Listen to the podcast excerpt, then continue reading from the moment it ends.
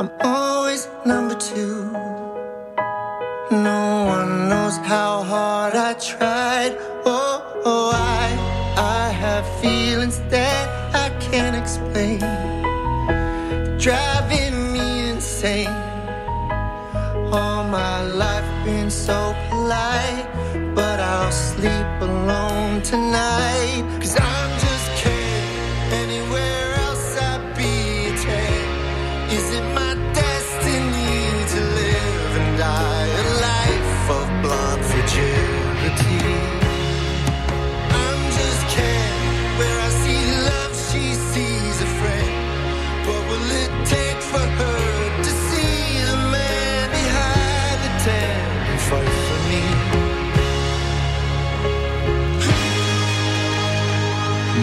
Bonsoir, bienvenue à la bonne heure. Je m'appelle Oliver. On va être ensemble pour euh, la prochaine heure. Euh, commencer ça avec Jean Leloup, Petite Fleur de son album La Vallée des Réputations. Et là, on a entendu Ryan Gosling, I'm Just Ken de la trame sonore du film Barbie, qui est nommé pour euh, euh, meilleure chanson aux Oscars. Moi, je, je, je, mets un 2 dollars sur Billie Eilish, qui est selon moi la meilleure chanson de, de l'album, qui est émouvante, qui est euh, quelque chose. C'est les Oscars aujourd'hui. En fait, les, les nominations pour les Oscars. Et là, comme à chaque année, on se dit des gens qui ont été nommés, des gens que tu dis pourquoi ils ont été nommés? America Ferrera, actrice de soutien pour euh, Barbie, t'es comme, elle, elle a eu un, un- elle a eu un monologue intéressant dans le film, mais est-ce qu'elle était si présente pour avoir euh, pour être nommée meilleure actrice de soutien. Euh, Margot Robbie qui n'est pas nommée meilleure actrice. Euh, Ryan Gosling qui lui est nommé meilleur acteur de soutien. Moi je l'ai dit quand j'ai vu le film, euh, il vole la vedette parce que il a il a les meilleures lignes. Tu sais, euh, euh, Barbie là-dedans c'est comme la, straight woman puis le funny guy c'est c'est Ryan Gosling. Mais je crois que cette année les dans les catégories meilleur acteur et meilleure actrice, la compétition était tellement féroce que peut-être on peut comprendre. Tu sais, du côté des hommes, Leonardo DiCaprio n'est pas nommé pour euh, Flowers of the, euh, the Killing Moon.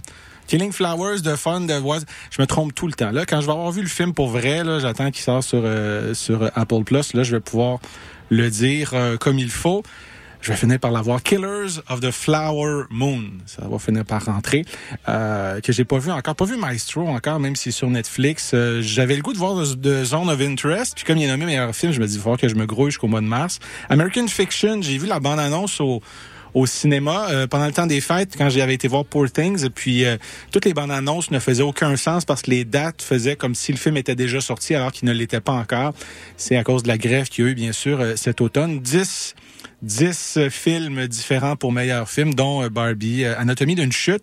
Là, on parle beaucoup de Barbie, mais disons que ça met un peu euh, dans l'ombre euh, ce que Anatomie d'une chute a réussi à faire et sa réalisatrice, nommée pour meilleure réalisatrice, c'est seulement la huitième femme en 96 éditions. Euh, pourquoi euh, Greta Gerwig n'a pas été nommée? C'est vrai que c'était très, tu sais, il y a cinq catégories. Contrairement au film, dans la catégorie, pardon, il y a cinq personnes qui peuvent être nommées.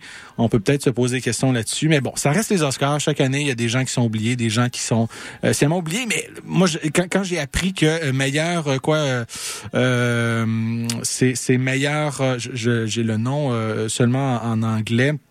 Euh, make-up and hair styling. Barbie n'a pas été nommée. Je suis pas un pro là-dedans. Je comprends Maestro puis, le nez, mais euh, de Brian, euh, euh, ouais, je perds tous mes mots aujourd'hui. Tu sais moi, Bradley Cooper. Pourquoi Brian Cooper? J'ai trop de noms en tête. Bradley Cooper. Peut-être c'est son faux nez qui a fait qu'il peut, euh, peut être nommé. Pourquoi Barbie est pas nommé là-dedans? Je trouve ça étrange. Mais quand même, meilleur film, c'est pas rien là pour Barbie, mais meilleure réalisation. Des gens qui auraient aimé voir Greta nommée euh, là-dessus.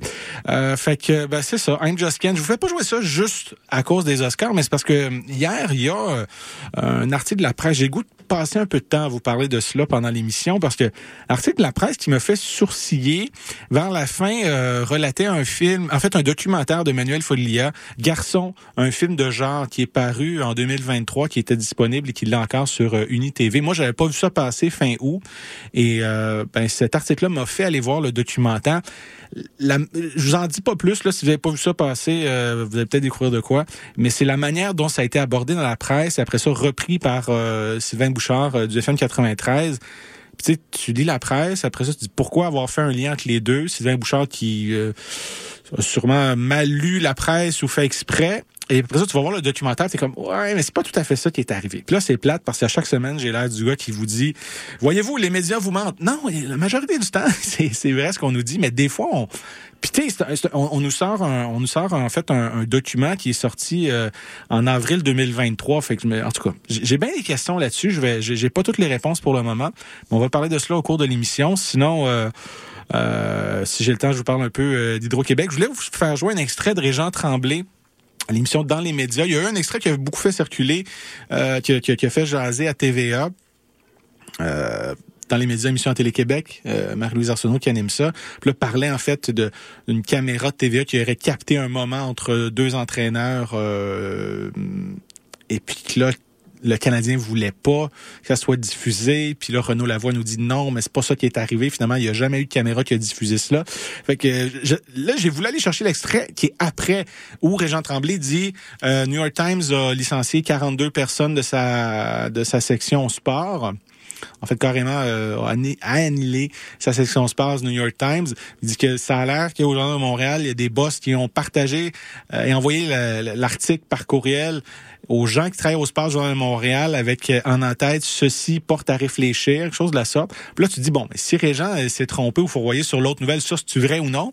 Mais j'ai voulu aller chercher l'extrait parce que j'étais comme, moi, j'ai vent des fois des, des pratiques, en fait, de la direction de, de Québécois. Puis j'étais comme pas surpris en apprenant ça. J'étais comme, ça doit pas être facile de travailler là. Puis Régent, en plus, parlait de comment ça fonctionnait au clic. Puis lui, il parlait de son salaire, qu'en six mois, il était payé 135 000 euh, pour travailler au Journal de Montréal, mais ça commençait à gosser cette cette course au clic, puis tu sais au, au, titre accrocheur, puis l'article qui a des fois euh, nuance beaucoup plus le, le, titre de l'article, mais tu sais l'article est pas choisi, le titre de l'article est pas choisi par le ou la journaliste. Mais je vais aller chercher cet extrait là, mais là l'émission est comme une erreur quand on va sur le site de Télé-Québec pour écouter l'émission de la semaine dernière.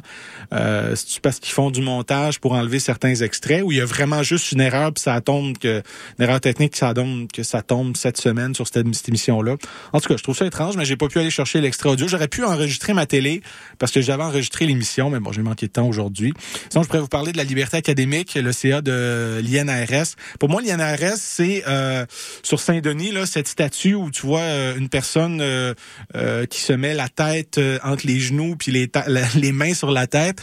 on dirait que l'INRS fait un peu ça présentement avec le CA puis Denise Denise Ellie. Je sais pas. Moi, j'ai toujours les mêmes chroniqueurs qui nous parlent de censure, de liberté académique. Puis là, dans ce cas-ci, c'est parce que les recherches de Madame Ellie euh, allaient pas dans le sens de ces gens qui nous disent qu'ils veulent défendre euh, les, se défendre et défendre la société des woke, qui là en parlent pas? Ça doit être un addon parce qu'il y a beaucoup de choses qui passent dans l'actualité présentement. Mais ça aussi, ça m'a fait sourire. J'aurais pu vous parler du quartier latin qui deviendra le quartier de la francophonie, mais qui va rester finalement le quartier latin comprends pas trop ça non plus, mais euh, plusieurs personnes qui lèvent la main en se disant ouais, mais tiens à Montréal, faire un quartier de la francophonie, c'est parce que le, francophone est minoritaire à Montréal? Puis la mairesse, puis on dirait que, on dirait que les coms puis le politique des fois se parlent pas à Montréal, sortent un communiqué de presse. Il y a Luc Rabouin qui, euh, en conférence de presse, a appris euh, quelque chose qu'il ne voulait pas dire en conférence de presse, c'est-à-dire le, quartier ouvert 24 heures, ça allait être le quartier latin? Puis il dit oh, on le dira pas tout de suite euh, un ou une journaliste, je me rappelle plus qui, lève la main en disant, ben, dans votre communiqué de presse, ça parle du quartier latin. Puis, ah, ah, ah, ah, pour vrai? Fait que c'est ça. Puis là, la mairesse nous dit, ben le quartier latin, ça va rester le quartier latin, même s'il voulait appeler ça le quartier de la francophonie parce que à cause de l'UCAM. Puis j'ai lu là-dessus aussi avec ma copine parce que on, on, a appris que l'Université de Montréal, mais ça, je vais vous en parler dans quelques semaines, je vais vraiment euh, pousser le dossier pour euh, euh, point de vue historique, que l'Université de Montréal, au début, c'était dans le quartier latin, et puis là, c'était ça venait de l'Université Laval, fait qu'on est comme une branche de l'Université Laval, dans le fond, de l'Université de Montréal. Et puis, après ça, des universités, des écoles se sont annexées, puis là, après ça, on est venu sur la montagne. Je trouvais ça fort pertinent. Puis, quartier latin, à l'époque, le terme, c'était utilisé justement pour des quartiers universitaires, mais aussi francophones, mais appelez ça le quartier de la francophonie. J'appelle encore ça le métropolis. Ça le Club Price. Je dis encore l'impact. Euh, certains disent encore cyberpresse. Euh, je vais appeler ça encore le quartier latin. Tu sais, le cinéma quartier latin, je veux dire, ils vont pas appeler ça le cinéplex euh, cinéma quartier de la francophonie. Ça a pas de bon sens. Mais bon, euh, on va y aller en musique, si vous voulez bien, avec une nouveauté. Jane, Jane Penny, chanteuse de la formation Tops, va sortir un album solo le 5 avril prochain qui s'appelle Surfacing à ne pas confondre avec l'album de Sarah McLaughlin. Euh, premier extrait qui s'appelle Messages, qu'on va l'entendre par la suite, ça va être Radiant Baby ou Radiant Baby. euh, parce qu'il a fait une chanson en français qui s'appelle Mort de rire sur les ondes de la marche. Toujours plus d'être. En vous souhaitant une bonne émission.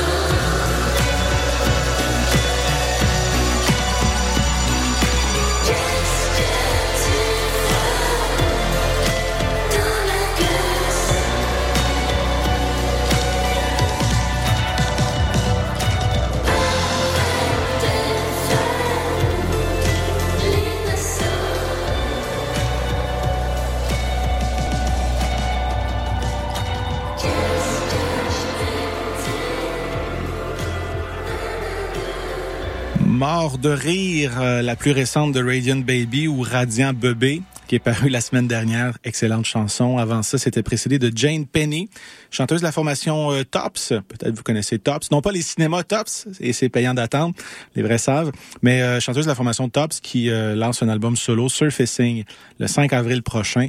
C'était la pièce Messages. Ah, on va. moi, je suis tout le temps hypé quand je viens faire cette émission-là. Puis des fois, l'intro, je veux trop donner d'informations à peu de temps, puis là, je me mélange. Je mélange mes skis euh, quand, quand je vous parle. On va aller plus tranquillement, là, parce que euh, en vieillissant, là, j'ai le goût d'y aller un sujet à la fois. Parce que des fois, j'ai trop d'idées dans ma tête. Je veux garrocher ça en, même temps, puis que ça ait du sens, puis des fois, ça n'en a pas. Euh, j'avais un tout autre sujet que je voulais aborder aujourd'hui, puis c'est toujours comme ça. Une autre idée qui me vient en tête pour des trucs que je lis, puis là, pouf, je me dis, hey, j'ai goût de parler ça dans la section euh, éducation de la presse hier, école secondaire de Montréal de plus en plus homogène. Article de Louise Leduc dans la presse hier matin.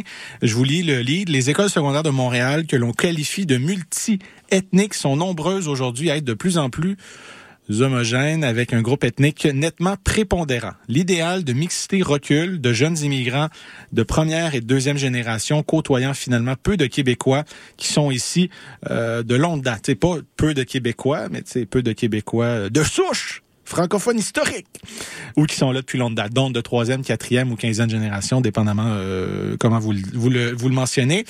Puis là, l'article nous parle en fait euh, de des langues parler à la maison. Puis là, ça fait débat aussi. Est-ce que le français recule à Montréal si on regarde la langue parlée à la maison versus la langue de travail versus la langue qu'on peut utiliser? Euh, puis ça dépend si vous êtes de première, deuxième génération. C'est-à-dire, bon, ben, si vous êtes un immigrant de première génération, vous envoyez vos écoles, vos enfants, pardon, à l'école. Euh, la loi 101 fait qu'ils apprennent le français à l'école. De retour à la maison, ben, la langue d'usage à la maison va peut-être être la langue des parents, en fait, leur langue maternelle. Puis des fois, on regarde juste les chiffres de la langue maternelle, puis voyez sous, le, le, français recule, alors que ces gens-là peuvent aussi discuter en français. Peut-être pas les parents nécessairement, mais les enfants.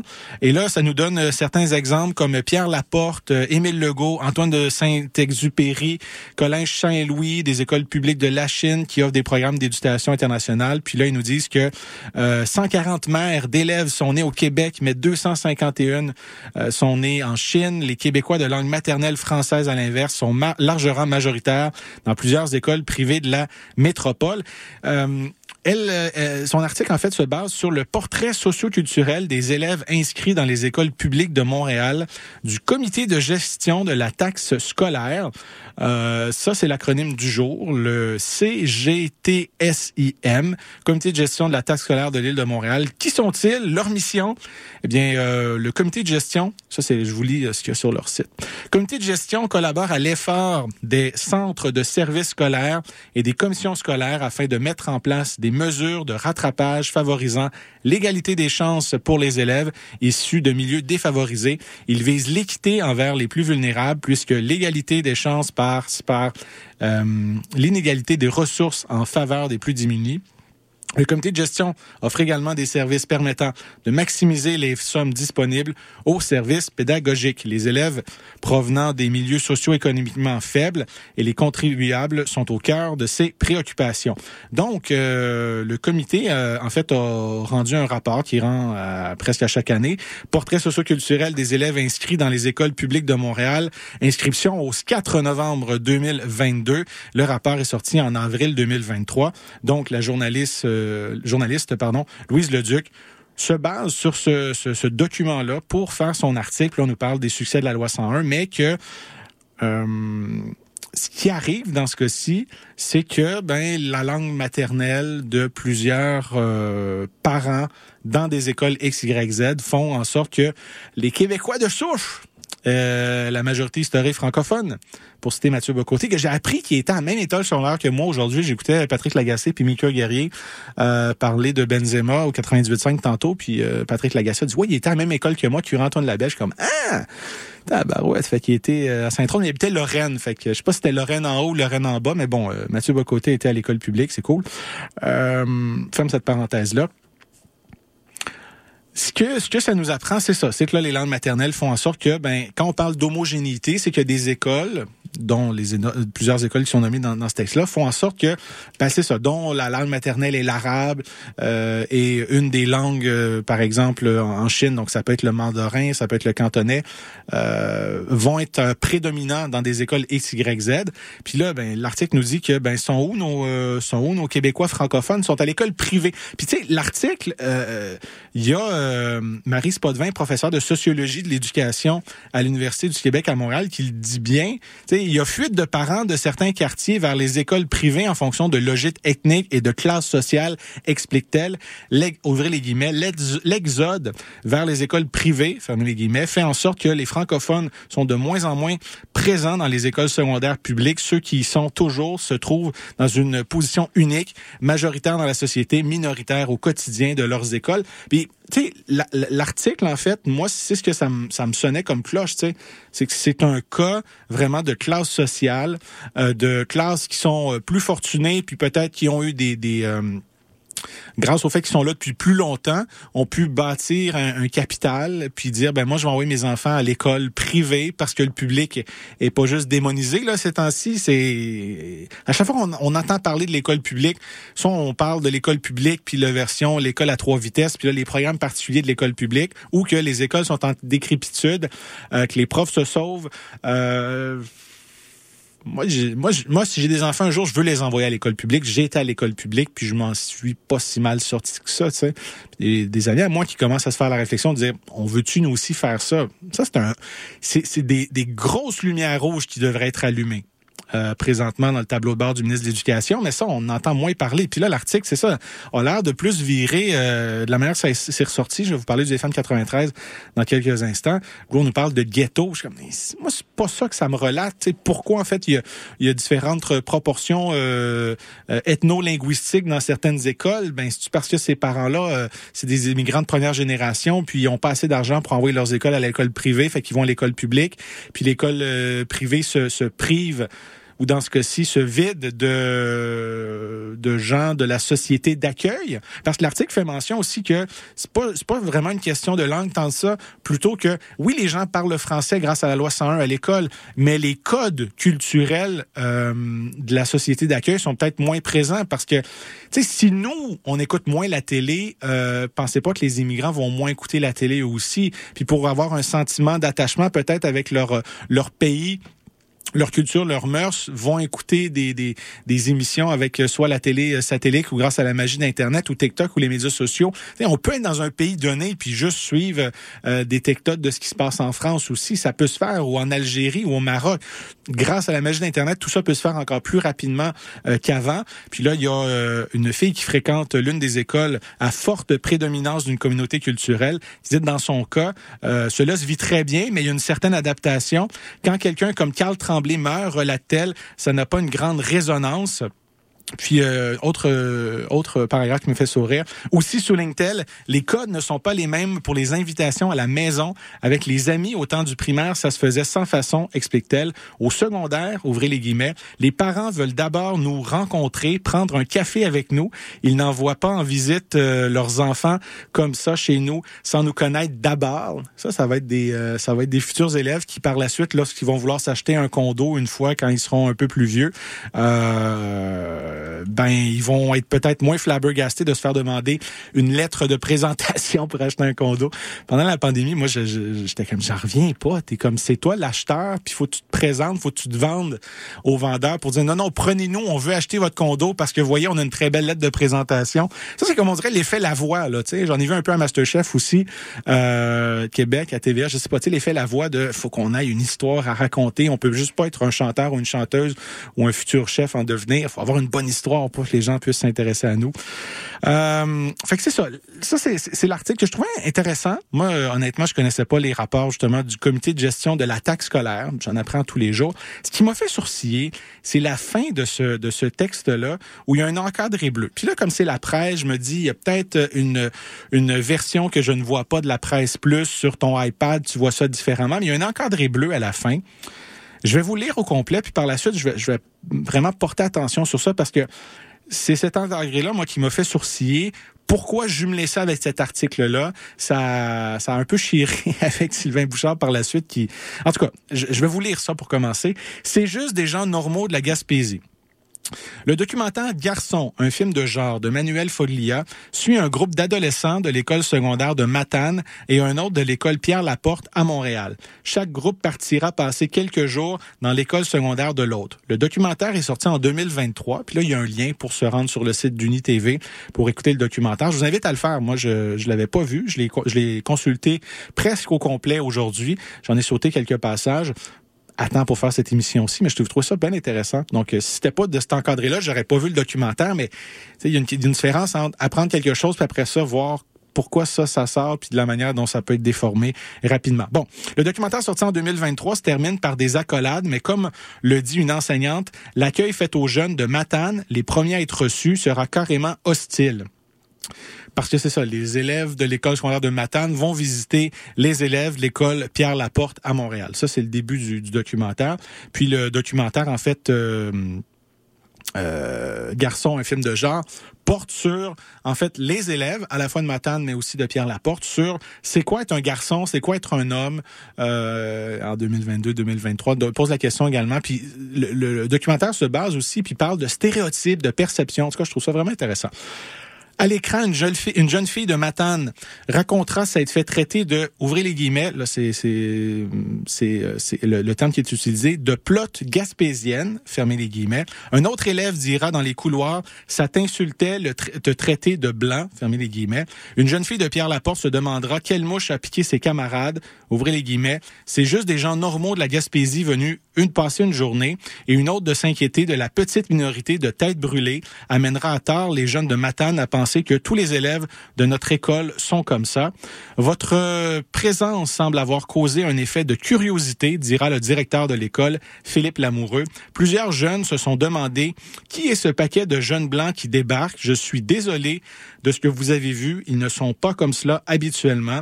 Les jeunes qui ont agi de façon inappropriée ont été rencontrés, a insisté M. Lamoureux. À Matane, le personnel scolaire s'est assuré qu'il n'y ait pas de représailles et que l'accueil des jeunes de Montréal serait chaleureux. Puis là, je lis ça, puis là, moi, j'ai plein de questions. J'ai le goût d'aller lire le documentaire, ben, d'aller consulter le documentaire, non pas le lire, d'aller le voir sur le site d'UniTV. Euh, mais j'essaie de comprendre le lien entre ça et euh, l'article. Moi, le seul lien que je vois, c'est que l'article fait mention de l'école Pierre Laporte. Là, ça nous parle d'incidents racistes qui s'est passé dans un documentaire euh, en 2022, peut-être 2021. Parce que c'est pendant la pandémie, parce qu'on voit des masques. Hein? Euh, moi, quand je vois des documentaires, on voit des masques, ça me, ça replonge dans quelque chose de pas le fun. Ah ouais, cette période. Euh, mais j'essayais vraiment de comprendre le lien entre les deux puis je l'ai pas compris. Tu sais, un documentaire qui parle d'homogénéité, puis là, c'est ça qu'on voulait faire comme lien, dire, ben, une école de Matane qui est très homogène parce que les élèves sont presque exclusivement blancs, puis l'école Pierre Laporte où il y avait euh, plusieurs communautés ethnoculturelles, euh, plusieurs Arabes qui étaient là, puis là, on essaie de voir un clash, puis là, ces écoles, la première journée, puis il y a eu des propos racistes qui ont été tenus. J'ai pas trop compris le lien là-dessus. Il y a euh, Sylvain Bouchard au FN 93 lundi à son émission Bouchard en parle. Son co-animateur est Phil Couture et qui est euh, Phil Coute et qui est un ancien euh, chroniqueur à l'émission dont on prend toujours un micro. Donc euh, il est habitué, de, il est habitué de, de. En tout cas moi Philippe Philippe Couture je le connais là dans, la vraie vie puis on n'est pas tout le temps d'accord sur tout. Mais depuis je l'entends avec Sylvain Bouchard, je suis tout le temps content qu'il soit là parce qu'il y a tout le temps la voix de la raison. Peut-être parce que c'est facile à être la voix de la raison quand tu es devant Sylvain Qui veut donner un show. Mais Sylvain Bouchard a, lu le même article que moi, euh, a surtout parlé de l'encadré. Voici comment il l'a relaté. On parle juste de les gens de la Gaspésie qui sont arrivés à Montréal. Ils se sont fait. Je, je, je lis l'article de la presse et puis vous comprenez que c'est pas tout le monde, mais ça s'est pas bien passé. Ça a même nécessité l'intervention spéciale du directeur qui s'est excusé et qui a dit qu'il allait rencontrer certains de ses étudiants. Alors, les Gaspésiens, à Montréal se sont fait insulter, se sont fait traiter de blancs. Donc lui, c'est ce qu'il a retenu. Donc les Gaspésiens se sont fait traiter de blancs. Puis après ça, quand tu écoutes le documentaire, je veux pas vendre la mèche, mais c'est plus ou moins ça qui est, arrivé. Euh, deuxième extrait où là, faut toujours que ça soit de la faute des woke, même quand ils ont rien à voir là-dedans. Alors évidemment, comme les victimes étaient blancs, on ne peut pas parler de racisme. Si je fais ça, les woke euh, vont sûrement demander ma tête ça me tombe pas.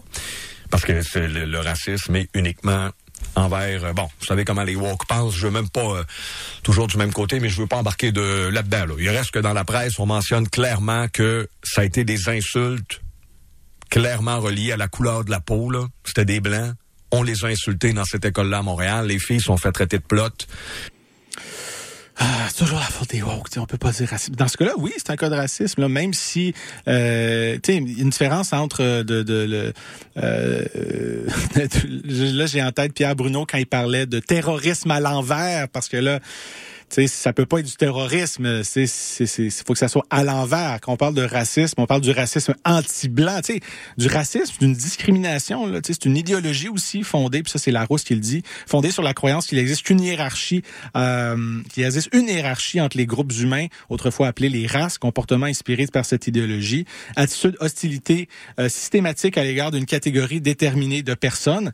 Là, dans ce cas-ci, ben c'est ça. Il y a des gens qui étaient d'une autre couleur de peau qui ont insulté quelqu'un d'une autre couleur de ça reste du racisme dans ce cas-ci. Puis il n'y a aucun woke qui a levé les, qui a levé la main en se disant euh, non, c'est pas du racisme. Moi, ma question, c'est plus, encore une fois, pourquoi cet encadré-là avec cet article-là? Pour moi, c'est deux choses séparées. Euh, c'est ça qui est ironique, c'est que j'ai été, euh, j'ai été lire sur le documentaire après, puis justement, la presse, dans la section télévision, Alexandre Vigneault a fait un, euh, un papier sur ce documentaire-là, Garçon, un film de genre, la cause des garçons. Euh, père d'un jeune homme de 18 ans, le réalisateur Manuel Foglia a donné la parole à des gars du même âge pour savoir comment ils se perçoivent et ce que c'est d'être un homme à leurs yeux. Garçon, un film de genre montre des ados aux visions multiples, mais presque tous encore pris dans le moule du gars qui n'exprime pas ce qu'il ressent. Puis tout le long du papier, on parle pas de cet incident-là parce que l'incident ne fait pas le documentaire. C'est un extrait parmi tout ce documentaire-là, mais euh, pour une raison X, l'encadré de la presse voulait revenir sur une partie d'un incident d'un documentaire, lier ça avec un, un, papier qui nous parlait en fait d'écoles qui sont homogènes. Moi, je me, je me pose bien des questions sur qui a eu l'idée, non pas folle d'un jour d'inventer l'école parce qu'on le sait, c'est Sacré Charlemagne, mais euh, plutôt pourquoi avoir mis les deux ensemble? Puis il y a Philippe Couture, je vous disais, co-animateur de Sylvain Bouchard, qui lui euh, ben, pense comme moi. J'ai bien aimé entendre sa voix, son émission, parce que si c'était juste Sylvain Bouchard, je serais tout le temps fâché. Et là, au moins, Phil est là des fois pour euh, apporter l'autre côté de la médaille. Mais j'ai hâte de voir quand même la, suite des choses puis la conclusion de l'expérience parce que là tu l'as mentionné. Tu as dit qu'ils sont allés passer une journée. Une journée puis ça s'est mal passé. Ouais, mais une journée là, c'est pas beaucoup dans la mesure où si tu croises pendant ta, ta, ta journée là, cette journée-là, tu croises deux trois faisait trop. Comme le directeur a dit, il a dit il y a des pommes pourries dans cette affaire-là. Il les croise pendant la journée, puis il leur envoie des insultes. Tu les croises, mettons, en, allant dîner. Ça a été le moment de ta journée où tu t'es fait lancer une insulte. T'en as plus d'autres de la journée. T'as croisé les mauvais individus à mauvaise place. Peut-être qu'ils savaient qu'il y avait une expérience qui se faisait, qui ont voulu se rendre intéressant. Si tu fais l'expérience à plus long terme, mettons deux semaines, est-ce que cet événement-là se produit tous les jours? Est-ce qu'on se base sur une journée, un malheureux incident, puis on essaie de grossir ça? Ça se peut que ça soit ça aussi, tu sais. Puis comme je vous dis, le documentaire ne, ne, porte pas seulement sur ça. C'est loin de ça. Le but du documentaire, c'est de parler, c'est quoi être un, un garçon, c'est quoi être un homme euh, en 2021, 22, 23. Je comprends que l'article est sorti à 5 heures du matin, puis l'émission Bouchard en parle. Ça, c'était lundi, donc hier que ces propos-là ont eu lieu. C'était à 10 heures. Je peux comprendre qu'ils n'ont pas le temps d'aller voir le documentaire, mais pouvez attendre aussi d'en parler le lendemain si vous n'êtes pas sûr de, de ce que vous dites. Donc, j'étais content d'entendre Philippe Couture dire ça aussi.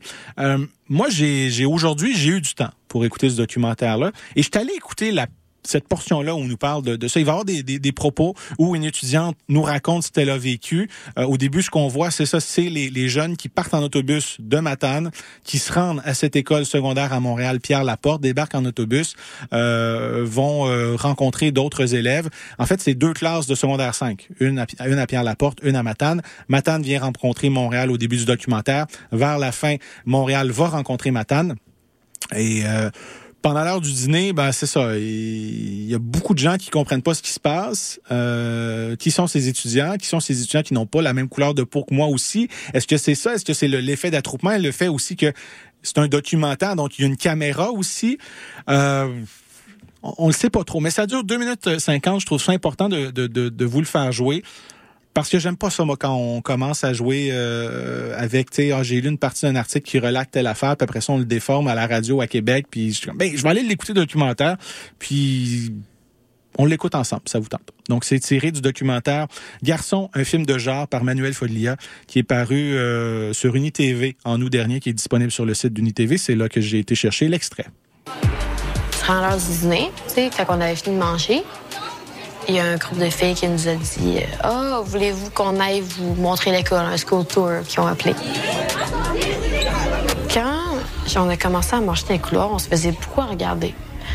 Puis là, j'ai commencé vraiment à être fébrile. J'étais comme, ben voyons, on se fait vraiment regarder.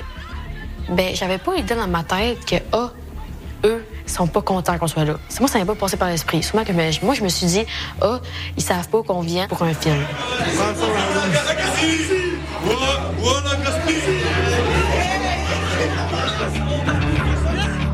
Un moment donné, il y a un groupe de jeunes, secondaire 2, qui euh, se sont mis à nous suivre, à crier, à crier, comme si, euh, comme s'il y avait un party, mais pas dans le bon sens. Ils criaient, mais on dirait qu'il y avait la rage, puis ils étaient insultés.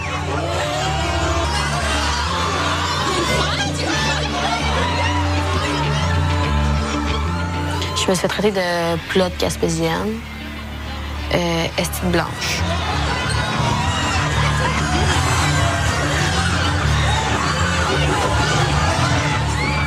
Mes amis se sont pas fait insulter, eux. Puis je pense que c'est parce qu'ils étaient en groupe. Moi, j'étais tout seul.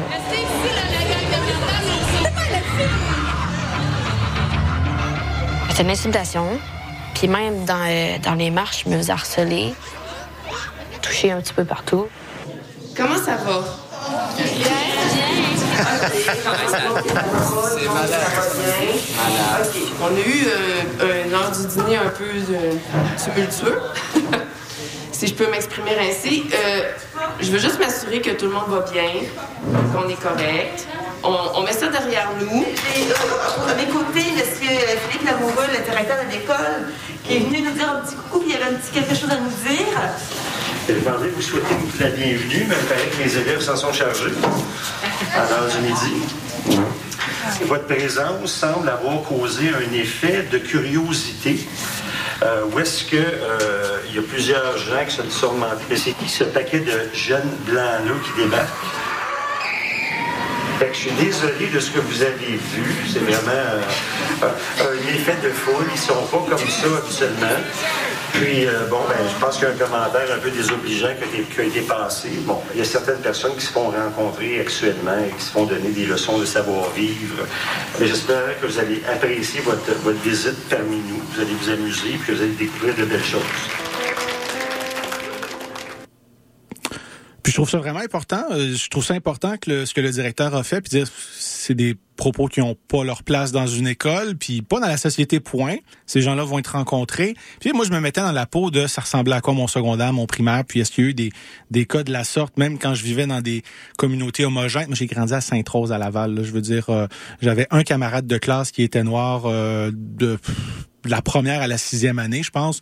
Au secondaire, euh, c'était aussi très blanc. Moi, euh, j'ai commencé à voir des gens qui n'avaient pas la même couleur de que moi. Je pense quand je suis arrivé au collège de Bois-de-Boulogne. Donc, il a fallu que je de Laval, de Sainte-Rose, arriver à Montréal pour avoir une, une diversité dans mes écoles c'est arrivé au cégep, tu sais. Euh, mais homogénéité ne veut pas dire non plus qu'il y aura pas en fait de guerre, de clans et tout cela. Moi, j'avais en tête aujourd'hui ce fameux reportage des années 80 de la polyvalente de Saint-Raymond à Port-Neuf. Je sais pas si vous vous rappelez. Peut-être ça, ça vous dirait. Si je vous dis les poils versus les yo puis que ça commençait à se menacer à barre à clous puis à couteau dans les années 80. Vous irez voir ça, c'est encore sur YouTube. Euh, c'était tous des blancs, tu sais, mais il y avait une gang, les poils, puis une autre gang, les yo. Euh, moi, mon école, c'était pas tout à fait ça. Là, Cuire-Antoine Labelle, euh, les cases étaient divisées euh, dépendamment de quelle rue vous étiez la plus proche. Fait que t'avais Roseval ou t'avais Honoré Mercier. Puis d'un côté, t'avais les Fresh. Moi, j'étais du côté des Fresh. J'étais pas Fresh zéro. Là, je m'habillais en plein air. Fait pas changement d'aujourd'hui. Mais parce que Roseval était la rue la plus proche pour me rendre chez mes parents après ça à pied. Puis euh, Honoré Merci, c'était les skates. Euh, Puis là, ben, c'est ça. Euh, eux avaient la radio étudiante de l'autre bord, puis ça écoutait du punk. Puis moi, j'étais comme, ah, non, ça, ça c'est moins ça. Fait que moi, j'étais du côté des fresh. Il y a eu les, les fresh, les skates, un certain temps, les poils, les yo.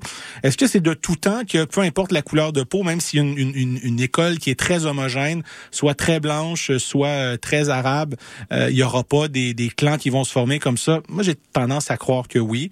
Euh, par contre, tout ça n'excuse rien, mais je trouve ça étrange, encore une fois, le- la manière dont on a, on a pris cet extrait-là pour accoler ça à un, un rapport en fait un rapport du comité de gestion de la taxe scolaire.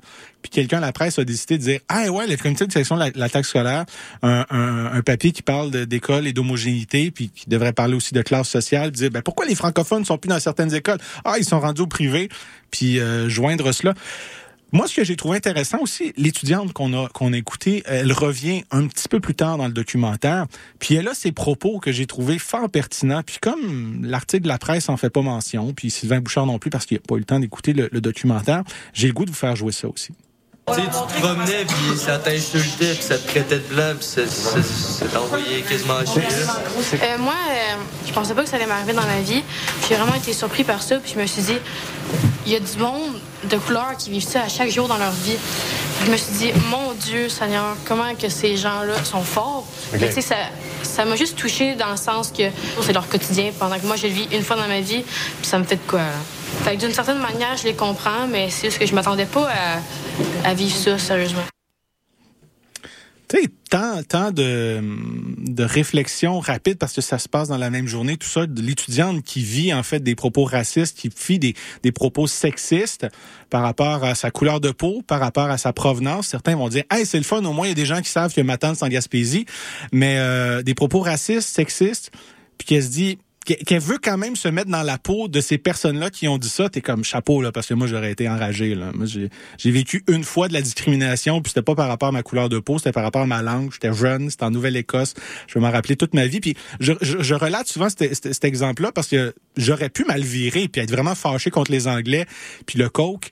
Euh, Quoique c'est vrai que j'aime pas trop le coke. Peut-être que ça, ça m'a marqué, mais j'étais jeune puis c'était pendant le temps des le- le- le- les vacances de la, de la construction avec mes parents en Nouvelle-Écosse, puis il y avait une, une après-midi euh, homard à Saint-Pierre, je sais pas trop, puis moi j'ai- j'aime pas le homard, fait que euh, j'avais comme peut-être euh, 10 ans. Puis même je vais aller jouer dehors, puis je vais jouer dehors, il y avait un, parc. Moi je comprenais pas que les gens parlaient pas ma langue parce qu'on avait tous on avait été souvent au Nouveau-Brunswick, à du Prince-Édouard dans des endroits où c'était des populations acadiennes qui parlaient français. Fait que je me suis adressé à des jeunes en français.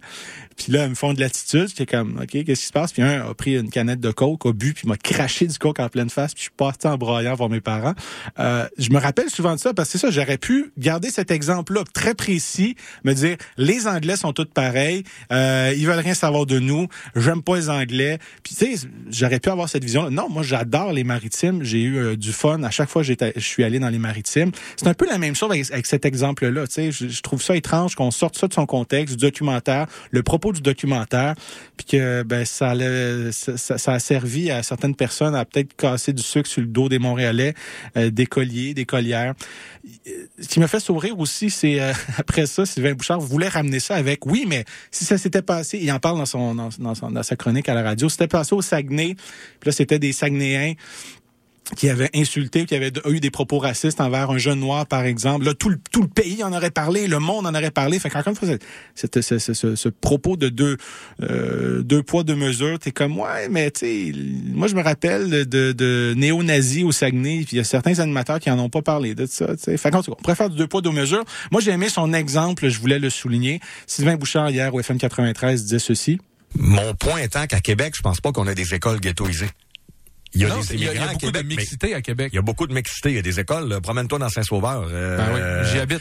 Donc, je dans ton sais coin, énormément. Oui, oui. Moi, ça, très je, bien. je crois à ça. S'ils se mélangent un peu, ils vont s'apercevoir qu'on est pas mal plus pareil qu'on le pense. C'est ça mon point. moi. Quand tu te mélanges, tu t'aperçois qu'on aspire souvent tous au même bonheur, puis aux mêmes affaires, puis oui, on a des différences culturelles, mais bon, quand tu crées des ghettos comme en France, puis comme dans les polis à Montréal, si c'est le cas, ça c'est pas bon.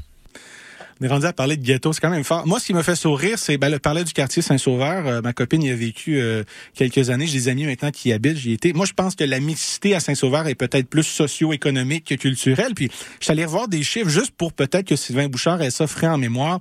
Euh, un article de Diane Tremblay dans le Journal de Québec du 3 janvier 2023. Parmi les principales régions métropolitaines canadiennes, Québec affiche la plus faible proportion d'immigrants permanents au pays avec un maigre 6,7 En cinq ans, cette proportion a cru seulement de 1% alors que tant d'espoir repose sur l'accueil de travailleurs étrangers pour contrer la pénurie de main-d'œuvre. Que là, vous n'avez pas commencé à me parler puis faire un exemple que nous, à Québec, la mixité sociale, euh, ou dans ce cas-ci, la, la, mixité avec les immigrants, ça fonctionne. 6,7 c'est, vous comparez peut-être des pommes et des oranges. Ça peut être facile de se, se, mixer avec une population qu'on ne voit pas beaucoup si c'est à 6,7% Mais bon, euh, je, termine avec ce message d'espoir parce qu'après ça, les, les, les, étudiants et étudiantes de l'école Pierre Laporte ont été jusqu'à Matane en autobus. On, on, fait pendant euh, entre les deux voyages des, euh, des courts métrages qui euh, qui se sont montrés parlaient également de stéréotypes de de de, de de, de genre dans ce cas-ci, de stéréotypes et de ce qui était un homme. Tu vois, le documentaire aussi euh, parlait de la, vision des, étudiants et des étudiantes. Puis là, entre Matane et Pierre Laporte, comment tout, ce beau monde-là voyait ça. Il y a une étudiante, Pierre Laporte, qui avait ces mots que je trouvais touchants d'espoir. Et par la suite, on va y nouveauté avec Corridor, une nouvelle chanson qui s'appelle Mourir demain, de leur album Mimi, qui va paraître le 26 avril prochain. On a vécu une expérience, on s'est mélangé entre nous, on s'est déplacé 6 heures de Montréal puis on a remarqué que c'est totalement différent, mais ça ne veut pas dire qu'on ne peut pas cohabiter. Puis tout vient avec le respect, bien sûr. Et ouais, c'est ça les bails.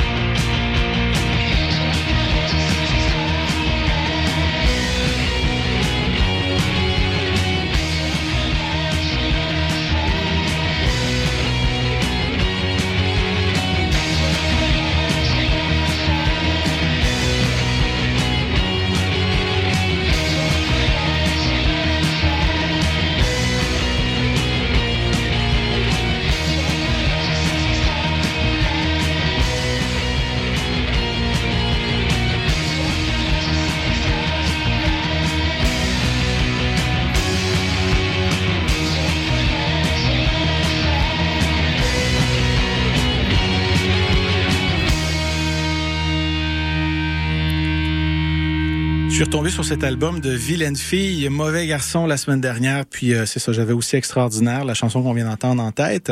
C'est pour ça que je vous l'ai, je vous l'ai fait jouer. Avant ça, c'était Corridor, une nouveauté qui s'appelle Mourir demain. Leur album Mimi va paraître le 26 avril prochain. Presque tout pour l'émission. J'espère que vous avez apprécié. Je vous laisse au bon soin de London Café. Je vous laisse avec quelques extraits comico comiques. Euh, François Lambert à la mairie de Montréal. Euh, LOL, c'est, rendu euh, une blague maintenant de dire comment on peut faire parler de nous. On va aller, on va se le dire. On va aller au débatteur à nouveau. On a des, des podcasts sur YouTube. C'est pas assez. Comment on pourrait faire parler de nous? On pourrait peut-être flirter avec l'idée de peut-être aller à la mairie de, de Montréal. Ça m'a fait sourire là, ce qu'il a dit en entrevue à LCN aujourd'hui, ceci. Quel politicien, M. Lambert, vous inspire? Là? Avec qui vous partagez des atomes crochus en ce moment? Personne. Même pas Pierre Ben, Poilievre qui ben non, mais il y a Pierre euh. La mairesse était euh, incompétente, le maire. Ben, il, a, il a raison, puis à peu près tout le monde est sorti, autant les promoteurs immobiliers, autant d'anciens politiciens. Il a raison, elle est incompétente. Le, maintenant, le mot est sorti, puis c'est vrai. C'est à elle de nous le prouver qu'elle ne l'est pas, et ce n'est pas en allant pleurnicher sur les réseaux que- qu'elle va régler le problème. Moi, quand je, quand je pense à quelqu'un qui pleurniche sur les réseaux sociaux, bizarrement, je pense plus souvent à François Lambert, mais j'aime maintenant sa rhétorique de dire, tu sais, on est, on est rendu incompétente maintenant jusqu'à preuve du contraire, donc il faut que prouve, il prouve que, faut que Mme Plante prouve elle-même qu'elle n'est pas incompétente. Ah, ça me fait sourire. Fait que c'est ça. Euh, François Lambert est pleurniché. Euh, je pense qu'il veut juste faire parler de lui, mais bon, on va voir pour la suite. Il y a Emmanuel Latraverse qui me fait sourire. Là, on a nos exemples. Là, on a Nordvolt, puis il y a des gens qui se disent pourquoi on a changé la, loi un peu avant qu'on qu'on annonce Nordvolt? C'est parce qu'on voulait pas qu'il y ait de BAP. Euh, euh, même le Conseil du patronat, puis je pense la Chambre de commerce nous disent non, mais savez-vous, c'est un projet qui est vert, qui est vert, qui est vert. Faites-nous confiance. C'est pas qu'on peut pas vous faire confiance ou qu'on ne veut pas vous faire confiance, mais si c'est si vert que ça, pourquoi ne pas euh, attendre après un BAP ou n'en faire un? Ah, la loi le permet plus. Euh, on n'est plus obligé plutôt. C'est comme ça que je devrais le dire. Ça me fait ça me fait rire. Puis là, c'est les exemples qu'on veut sortir. Je vous laisse avec deux exemples. Emmanuel Latraverse et euh, Mario Dumont hier euh, à LCN disaient ceci. Encore une fois, des exemples qui, euh, qui sont drôles. C'est-à-dire, c'est pas une question de nid d'oiseau qu'on a découvert avec l'usine de Nordvolt. C'est comme plus plus. euh, mais bon, c'est l'exemple typique de on va faire un argument avec un homme de paille puis dire ah les gens veulent juste se plaindre pour rien. Mais non, c'est pas tout à fait ça. Fait que euh, c'est presque tout. J'espère que vous avez apprécié. Je vous laisse au bon soin de London Café. On se retrouve la semaine prochaine. Ciao, bye. Je suis très en faveur de la protection de l'environnement, mais il va toujours y avoir des arbitrages à faire entre un nouveau petit oiseau le, qu'on, qu'on découvre qui a un nid à tel endroit versus une immense usine pour contribuer à transformer l'économie du Québec. Et à un moment donné, il faut accepter, puis moi je pense que c'est la raison pour laquelle on a des élections et on a des élus qui ont des billets, qui ont des préférences. C'est au gouvernement aussi de les faire, ces arbitrages-là, à un moment donné. Et moi, je comprends, M. Fitzgibbon, d'être un peu agacé. Dans un pays normal, là, les environnementalistes se battent contre les projets de pétrole, puis de gaz, puis tout ça. Mais nous, ici au Québec, on a voté une loi pour exclure, interdire toute exploration, toute exploitation euh, des hydrocarbures. Fait qu'ici, les environnementalistes se battent contre la transition énergétique puis les usines de batterie. Un monopole, c'est jamais la, la façon la plus efficace de livrer un service. Ça, on le sait. La seule chose qui euh, qu'on perd si on, on, euh, on privatise, privatise Hydro-Québec, c'est pas le symbole, symbole mais euh, le fait que la transparence euh, de l'État Ouais. envers les citoyens est perdue aussi. Ça, on l'a perdu en Ontario avec Hydro One. Quand on l'a privatisé, on ne connaît plus les salaires, par exemple. Ce n'est plus public de dévoiler ces informations-là. Le public est un actionnaire minoritaire dans la corporation. Donc, euh, ouverture au privé, je présume que Tacha, euh, vous êtes, euh, vous êtes d'accord avec ça? Je suis d'accord, mais euh, je dis mais simplement parce que l'expérience qui a été vue ici en Ontario, c'est euh, euh, quelque chose qui devrait faire sourciller un peu peut-être ceux au Québec qui regardent la possibilité d'acheter de l'énergie de producteurs privés. Si des, produ- des producteurs privés vendent à des autres entreprises, si, si c'est des contrats entre entreprises, pas de problème avec ça. Mais problème. le problème en Ontario, ce qui s'est passé, c'est que les producteurs privés ont fait des contrats de 20 ans avec le gouvernement pour lesquels, à des tarifs très élevés, tarifs pas marché, maintenant, ils sont surpayés comparativement au prix de, de l'électricité sur le marché. Les, les, dis- les, euh, contribuables payent la note. Euh, les, les, taux d'électricité ont doublé ici pendant le, à l'époque du gouvernement Dalton McGuinty dans les, dans les années 2010. Euh, C'était l'enfer. Et ensuite, ils ont vendu 53 des, des actions de Hydro One ici. Alors, c'est essentiellement privatisé euh, en majorité euh, et les gens blâment ça aussi pour l'augmentation. Mais l'augmentation ah oui. date de, de ça, ça, ça date d'avant cela, vraiment. C'était cette, euh, cette, cette, espèce de, de privatisation mal faite qui a été faite par le gouvernement ou des contrats mal faits avec beaucoup de gens qui, ont, qui étaient le problème.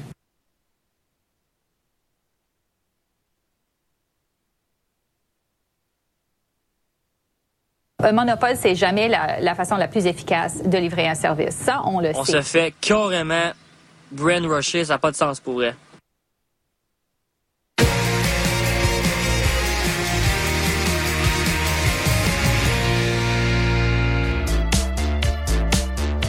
Salut tout le monde, ici Joël Martel, vous écoutez CISM 89,3.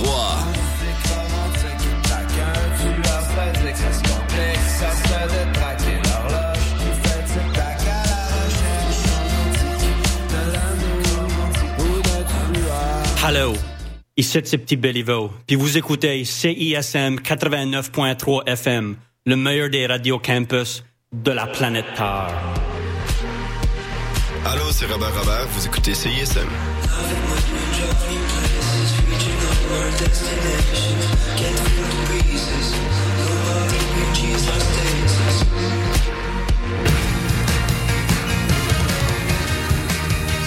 Vous écoutez CISM 89.3 FM.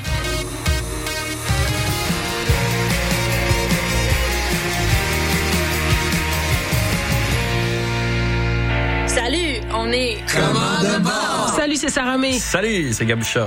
Salut, c'est les Sœurs Boulay qui vous parlent. Allô, ici Sophia Nolin. Bon matin, ici Maude Audet. J'écoute les Charlottes le matin en sirotant un petit café comique. Juste vous dire que j'écoute les Charlottes parce que les Charlottes, c'est la vie. Pendant que je bois mon café, j'écoute les Charlottes à CISM. Les Charlottes, ça fait 10 ans que tout le monde écoute ça. Ça se passe tous les jeudis de 7h à 9h sur les ondes de CISM 89,3.